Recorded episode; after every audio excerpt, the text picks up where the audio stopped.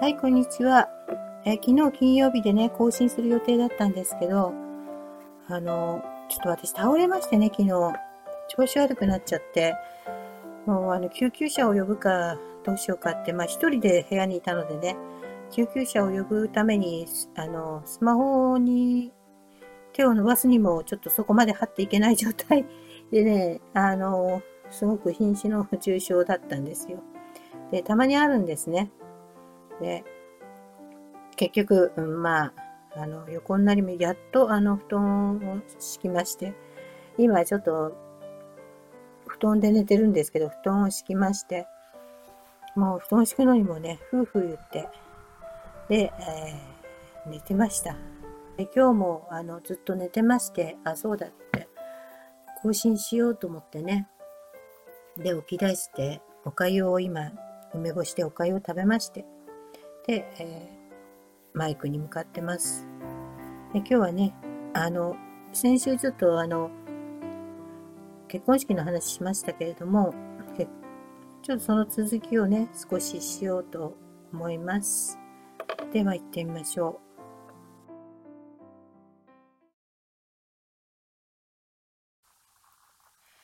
その結婚式はね、その立派なホテルでやったんですけれどもね、その結婚式に至るまでの経緯とか、結婚式の様子とか、いろんなこと、そういうこともね、あの小説の中にはね、あの割と細かく書いてますね。ねそれを、ま、読んでくださってどう思ってくださるのかなっていうのは、まあ賛否両論、まあいろいろ、まあなんだっていう感想もあるだろうし、うん、ね、どんなお金です、そんな立派な結婚式あげたんだって言われてしまえばそれまでですけれども、まあ立派な結婚式をあげあげていただきました。でね、あの、結婚式の結婚が決まって、えー、今度は誰を呼ぶかっていう話になりますよね。その時にその式場側からね、そのテーブルのその配置の絵を、絵が描かれたもの、プレートみたいのをもらってきまして、そこにこう名前をこう書いていくわけですね。で、それをあの式場の方に私、その印刷してくれるわけですけども、で、そこに、ここには誰に座ってもらおうっていうのを決めるわけなんですね。で、友達と親族だけだったら、合わせてまあ、30人、40人もいなかったですね。30人ですね。その身内系と友達系合わせてもね、30人。で、まあ全部で500人近くいたんですけれども、で、あとは、まあ、ほとんど、あの、母と父の関係ですね。母の関係っていうのは、まあ、そんなにもういな、まあ、町のお友達とかね、あの、ヤクザの奥さんっていうのは、やあの、その限られた世界の中でね、えー、あの、姉さんと呼んでくれる人たちとしか付き合っていないんじゃないかって言われてしまうと、そんなことはなくてね、あの、とても町にとちあの溶け込んでね、えー、暮らしていましたからね。町の人たちもたくさん来ました。商店街の人も来ましたね。何人かね、親しくしてる人はね。あとは、あの、母のね、あの、趣味のお友達だとか、町の奥さん友達、コーヒーを一緒に飲む友達とか、そういった人も来ましたしね。まあ、あの、まあ、父の組織内の人たちも、父の下で親分と呼ばれてる人たちはみんなあの奥さん同伴でね、えー、夫婦で呼ばれましたし、あとその下の下ぐらいまで呼ばれたのかな。ちょっと、うん、その辺はわかんないけども、親分とその下ぐらいまで呼ばれたんじゃないかなと思うんですけどね。うん、そんなに呼ばなかったのかな。で、あとは、あの、父が兄弟と呼んでる、同じその広域と呼ばれる組織の、うん、まあ、総長と呼ばれる人たちか、親分と呼ばれる人たちかわからないですけど、そういった人たちですね。あとはその下ぐらいでも交流がある人は呼ばれたのかな？なんかわからないですけども、ものすごい、とにかくそういう人数でしたね。だから、ひょっとしたら、広域のその組織の人たち、えー、半分から上ぐらいはみんな呼ばれたのかなってぐらいの人数ですよね。本当にわかんないですけど、まあそれぐらいすごい呼ばれましたね。あとは、あの、政治家とかですね、政治家とか、あまあ仕事まあ、まあ親戚の人の仕事の関係で顔見知りの人とか、まあそういう人もいますし、まあいろいろですね。まあ政治家は結構来ましたよ。ね、そう、ね、それがあの、別に政治家来たからどやじゃなくて、どやという、そういう意味じゃないんですけど、まあ、そんなもんなんだっていうことですよ。もうそれは今もそうだと思いますよ。ヤクザじゃなくてもね、ヤクザじゃなくても、あの、例の統一教会云々もそうだし、まあ、あの、あんなのは氷山の一角であってね、あれをすごく騒いでますけど、あの騒ぎを騒ぐことで誰が得してるのかっていうことですね。えー、あのまあ、裏の、裏には裏があるって陰謀論は、陰謀論という人は陰謀がバレては困る人が陰謀論を騒ぐわけでね、陰謀はあるんですよ。陰謀の中で私は育ってきて見てきてますから、陰謀があるっていうのはわかりますね。で、まあ結婚式なんですけども、まああの入り口でね、あの招待客が入るまではずっとあの立って一緒に挨拶してましたから、あのきちんとしてたんですけど、まあ、父がね、あのみんな、みんなが入った後はね、もうビール一人でね、飲み始めてしまって、えーえー、こんな結婚式なんかね、なんで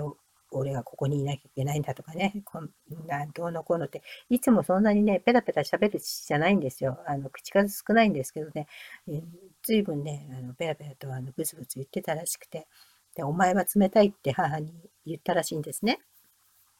たった一人の娘がね、遠くの方に嫁に行くのに、涙一滴のぼのこあの流さないって。何言ってんのって。しっかりしなさいってみっともないって、うちの母がね、父をたしなめたらしいんですよね。そしたら父がそんなこと言って、ね、あの、一生会えないわけじゃあるまいしって言ったら、いや、一生会えないかもしれないって。お前、隣の家に嫁に行くのとわけが違うんだぞ。ね。病気になってね、なってもね、あの、駆けつけるにもね、駆けつけた時には死んでたなんてあるかもしれないなんて 言って、母が縁起でもないこと言わないでちょうだい。今日はお祝いの席なんだからって言って。祝えるかこんなもんみたいな、そういう会話があったらしくてね。で、まあ、シャキッとしてちょうだい。みっともないからって言って、そしたらなんか、父は、あの、ビールの瓶を持ってね、あの、みんなのところにね、あの次に歩き始めちゃったらしくて、で、あの、まあ、父にとって兄弟って呼べる、その広域のその親分たちですね。うん、あの、なあ、兄弟、兄弟のとこも娘いたよなって、まあ、娘は、あの、遠くの方に嫁がせない方がいいとかね、なんかそんなこと話したりね、あの、お前とか、お前んとこは、娘いなくてよかったなとか言ったりね、最初はなんかあの、ニコニコ話してたけど、そのうちあの、父があまりにね、あの、信じられないようなね、その酔いっぷりを見せてしまったのでね、みんなすごい気の毒になって、いやー、兄弟、気の毒だったな、あの日は、っていう話が後で語り草になったらしくて、割とね、あの、まあ、和気あいあいな感じで、そういう場面があったようですよ。で、私がね、入場してくる頃にはもうかなり出来上がっててね、席に座っていませんでしたね。ビール瓶持ってね。あの、やっぱり相変わらずついで歩いてましたね。あの全員のとこついたみたいですけども、ついで歩いてて、で、入場してきて、で、その後になんか、なんかキスコールかなんかやって、そのほっぺにこうキスをする、そういうのを、まあ、ね、友達なんかがちょっとややったわけですよ。そしたら、おい、そんなことをやらせるなって、うちの娘はね、順調に育てたんだって順調に育てた娘をね、こんなとこでそんなことさせるな、みたいなことをね、なんかね、父がね、大声でね、怒鳴ってましたけどね。うん、あの、まあ、父親の気持ちっていうのはそういうもんでしょうね。まあ、どんな親でもね、そうですよね。まあ、そんなことがありまして、まあ、だんだん、まあ、お酒も回ってきて、席におとなしく座って、そしたら司会の人がね、あ、やっとお父さんね、あの、おとなしくなりましたから観念したんでしょうなんてね、なんか司会、プロの司会の方でしたけど、司会の方がね、なんかそんなこと 言ってましてね、進行するにも進行の邪魔になってたぐらい、もう父がちょっとね、で、式が終わった後にあの、部屋を取ってましてね、父たちもあの3部屋ぐらい取ってたみたいで、で私たちは、あの、私の、まあ、兄弟なんかとね、えー、コーヒーを飲んでたんですよ、上の方の階に行ってね。そしたら、父の下の人が迎えに来ましてね、ちょっとお父さん大変なんで来てくださいと呼んでますからって言うんでね。別に私を呼んでたわけじゃないみたいなんだけども、父のね、すぐ下の人がね、あの、呼んでこいって言ったみたいで。だから父はもう泥酔状態で分かってないんですよ。私はあの、生まれてから今までで父がこうたくさんお酒飲んで帰ってくる姿は小さい頃は見てましたけど、でもあの、全然あの明るい酔い方で、え自分をなくすってことはなくてね、全然いいお酒だったんですよ。で、糖尿になってからは全然お酒飲み飲みませんでしたからね、40代後半ぐらいからはね。でも、うん、なんかその時は泥酔しちゃっててね、もう立てないぐらい。で、その部屋に戻ってからも、なんか飲んだみたいで、ウイスキー飲んだみたいで、泥酔してったわけですよ。で、私が来たのをね、気がつかなくて、気がつかなくてね。俺は、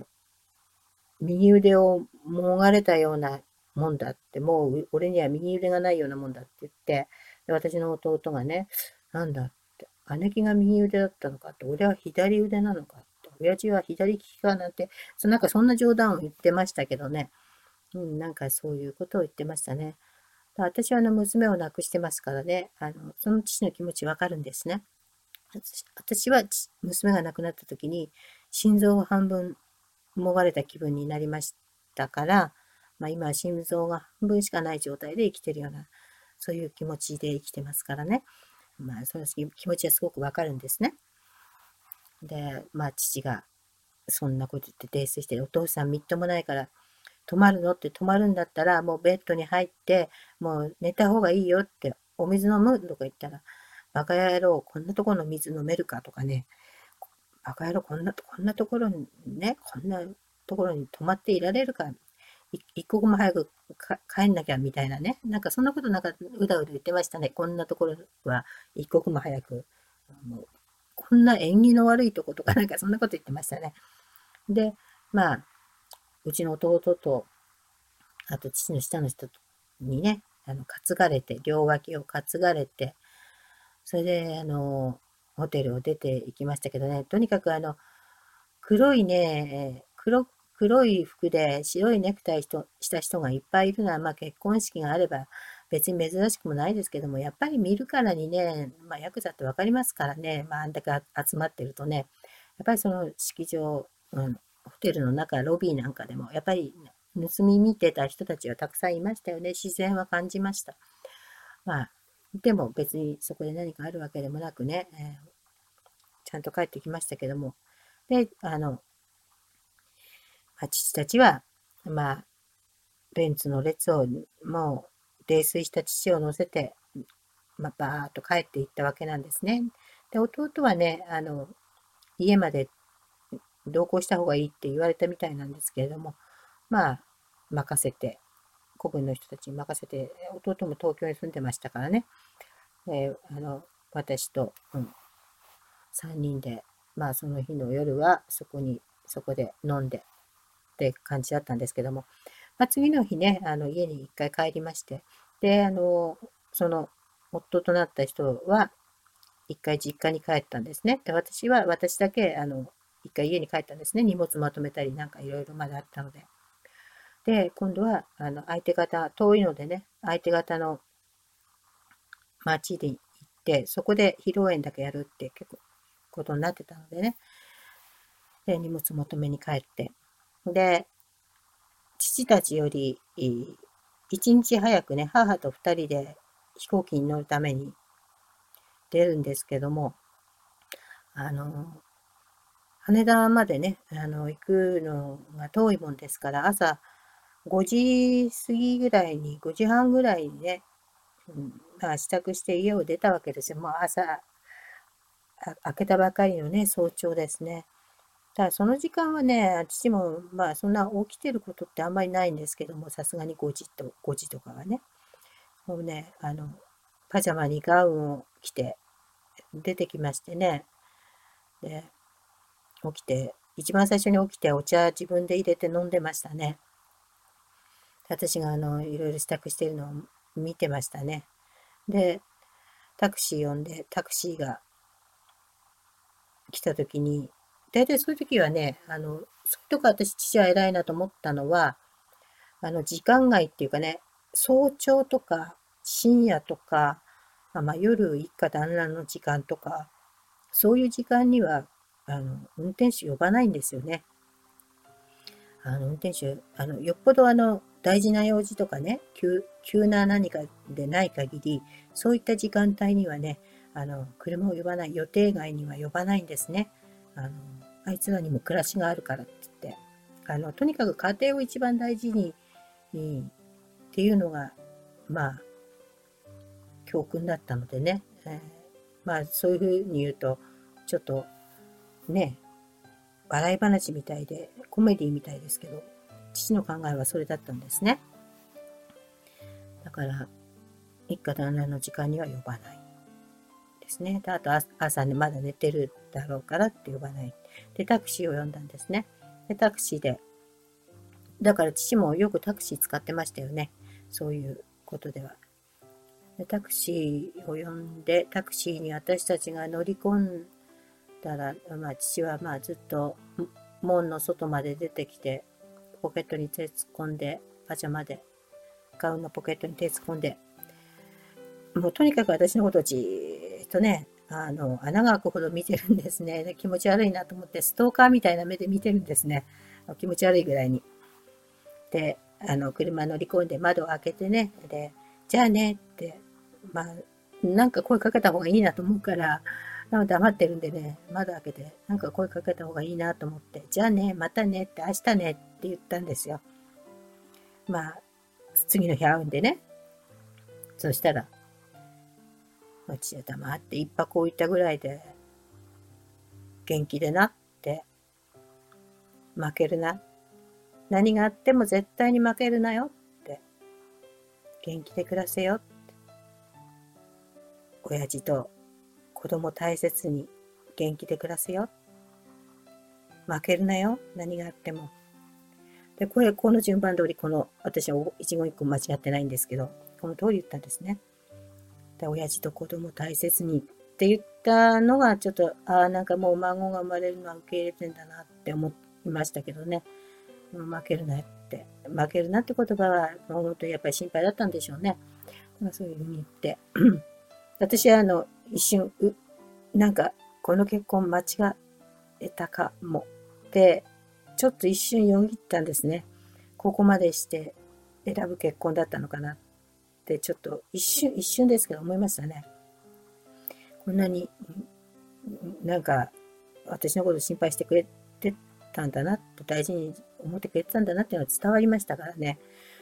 で、ずっと車が走り出しても、ずっと見てましたね。で、私、あの、角を、家の前の通り、ずっと、まあ、だいぶ行くと角を曲がるんですけど、その時に振り返ったらまだ見てましたね。車を。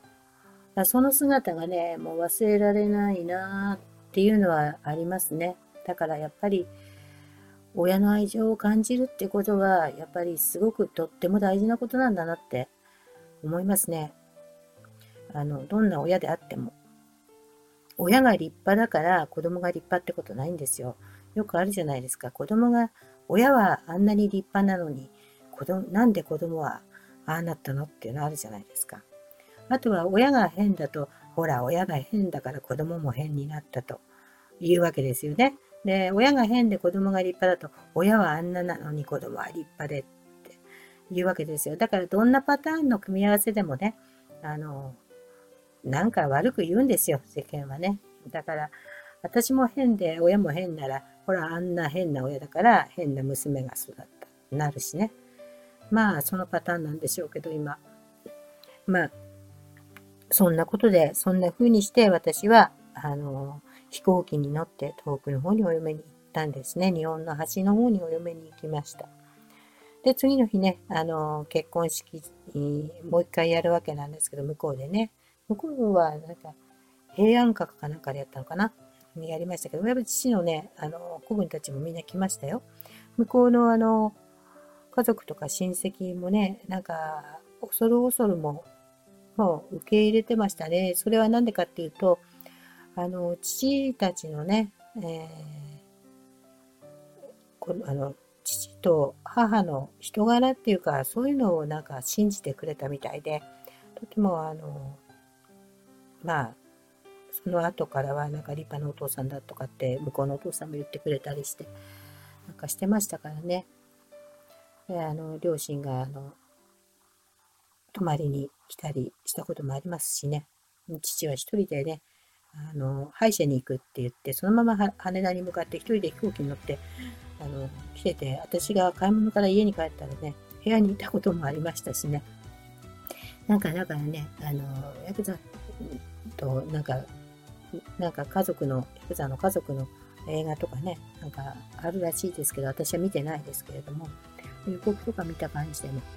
あんなことはないですよ、本当に。あんな、あんな、うん、ことは、まあ、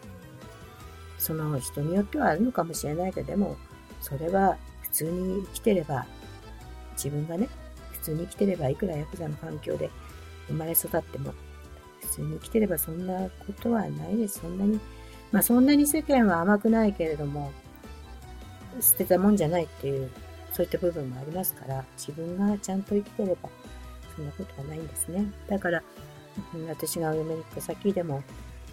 すごくみんな親戚もよくしてくれましたしね。私は多分あの、両親が生きていた時代には、引きこももね、幸せだと思うこともあれば、嬉しいと思うこともあるけど、悲しいこともあったけども、あの、毎日毎日があのサプライズの連続で、